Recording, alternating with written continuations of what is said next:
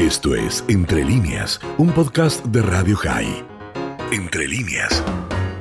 Y en este caso le damos la bienvenida a otro Coffee Break. ¿Cómo estás, Dani? Te saluda.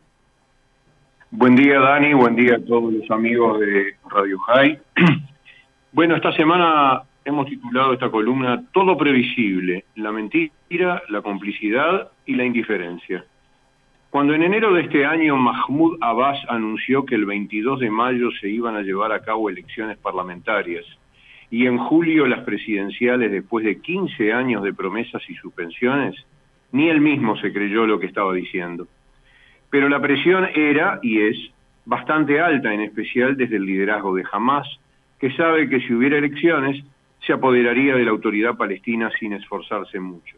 en la autoridad palestina se ilusionaron varios, tanto que se presentaron decenas de formaciones políticas, once de ellas llevando como escudo de sus banderas el mapa de Palestina, pero sin Israel.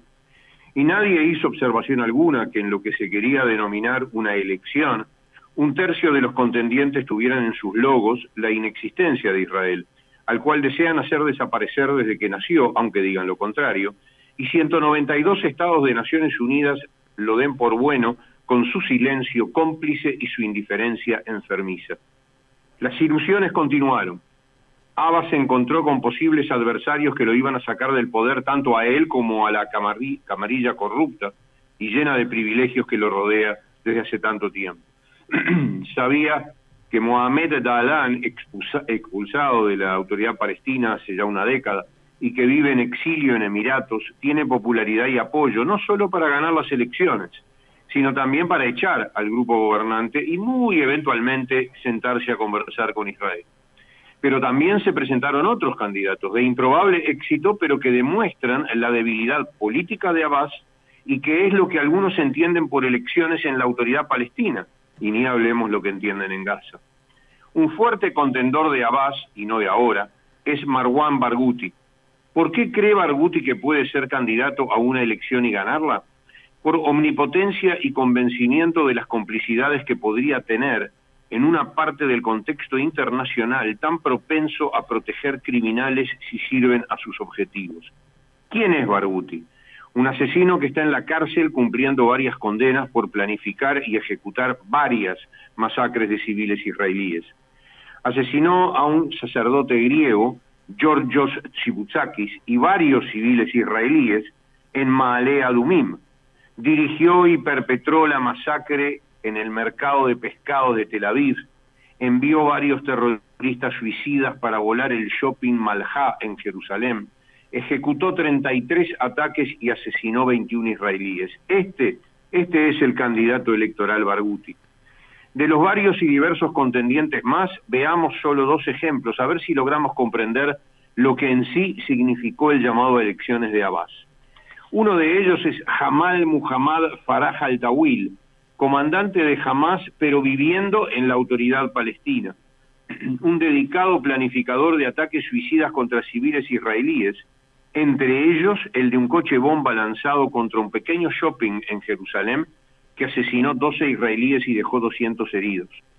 Otro candidato electoral de Hamas, aunque igual que Barghouti esté en prisión, es Jamal Abdallah Shamal, arrestado en 2002 y sentenciado a nueve cadenas perpetuas por seis atentados suicidas, entre ellos uno al norte de Israel, cerca del Monte Merón, donde asesinó a nueve israelíes, y otro muy recordado, el atentado contra la pizzería Sbarro en Jerusalén, que dejó un saldo de 15 muertos y muchos heridos. Obviamente a Abbas no le preocupan para nada los asesinatos cometidos por los candidatos electorales. Abbas necesitaba una excusa para no hacer las elecciones y resistir las reacciones internas y externas. Por supuesto que la encontró echándole la culpa a Israel y anunciando hace pocos días que no va a haber elecciones, ni en mayo, ni en julio, ni hasta que él viva. La excusa que dio que no pueden celebrarse elecciones es que si no hay votación en Jerusalén Oriental, eso es una banalidad. Esta vez ni jamás lo compró. Elecciones en Jerusalén Oriental hubo en 2006, la última vez, e Israel ahora no había dicho nada al respecto. Sucede que todos, desde la camarilla de Abbas a Hamas, pasando por toda la comunidad internacional, sabían que la autoridad palestina no está lista para cumplir lo prometido. y entre la pandemia y la hipocresía, las reacciones al anuncio de cancelación fueron risueñas por decirlo menos. Cito una. Al-Fatah y el presidente palestino tienen toda la responsabilidad de esta decisión y sus consecuencias que representan ni más ni menos que un golpe de Estado a nuestro acuerdo de reconciliación. Eso es lo que dijo Hamas en un comunicado.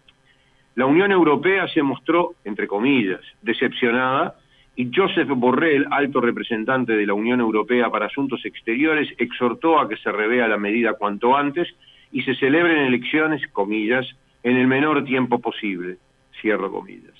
¿Más declaraciones? Nada, faltaba más. Ante la situación creada y el amplio silencio caben hacerse varias preguntas. ¿Por qué nadie de la comunidad internacional expresó ni el más mínimo ni lo más mínimo, viendo cómo se estructuraban las presuntas elecciones palestinas con criminales confesos como candidatos y con consignas gráficas que no dejaban lugar a dudas que Israel debería desaparecer? ¿Por qué sabiendo este contexto Israel fue vandalizado hace un mes en el Consejo de Derechos Humanos acusándolo de crímenes de guerra por parte de democracias de América Latina y de Europa. ¿Cuándo alguna democracia que se precie como tal va a denunciar la corrupción de la autoridad o en la autoridad palestina, de sus dirigentes y gobernantes, que ni siquiera respetan la tragedia de la pandemia, robándose vacunas que Israel envió a sus médicos para inocularse solo la nomenclatura oficial? ¿Cuándo estarán dispuestos a entender que si realmente quieren que haya un atisbo de paz entre palestinos e israelíes deben empujar a una mesa de negociaciones y no mirar para el costado, permitiendo que un criminal como Barghouti pueda creer que puede liderar un Estado palestino? El día de la tragedia, en el Monte Merón, Mahmoud Abbas envió condolencias a Israel. Abbas que entrega fortunas a las familias de los terroristas que asesinan civiles israelíes y que él considera mártires, y lo hace con el dinero que le llega desde Europa para mitigar la pobreza en la autoridad palestina, quiere demostrar sentimientos con un pueblo que él mismo paga por asesinar? ¿No sería ahora que en lugar de vandalizar a Israel en organismos de la ONU, las democracias de Europa y América Latina intentaran sincerarse y no encogerse de hombros?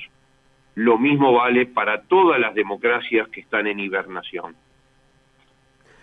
Como siempre, más que interesante, más que agudo y certero. Gracias por este tiempo que tenés para con nosotros. Te mandamos un abrazo muy, muy grande para mañana. Un Shabbat Shalom. Para mí es un placer, un gusto de hablar contigo, Dani, con todos los oyentes de Radio High, que mañana todos tengamos Shabbat Shalom. Esto fue Entre líneas, un podcast de Radio High. Puedes seguir escuchando y compartiendo nuestro contenido en Spotify, nuestro portal radiohigh.com y nuestras redes sociales. Hasta la próxima.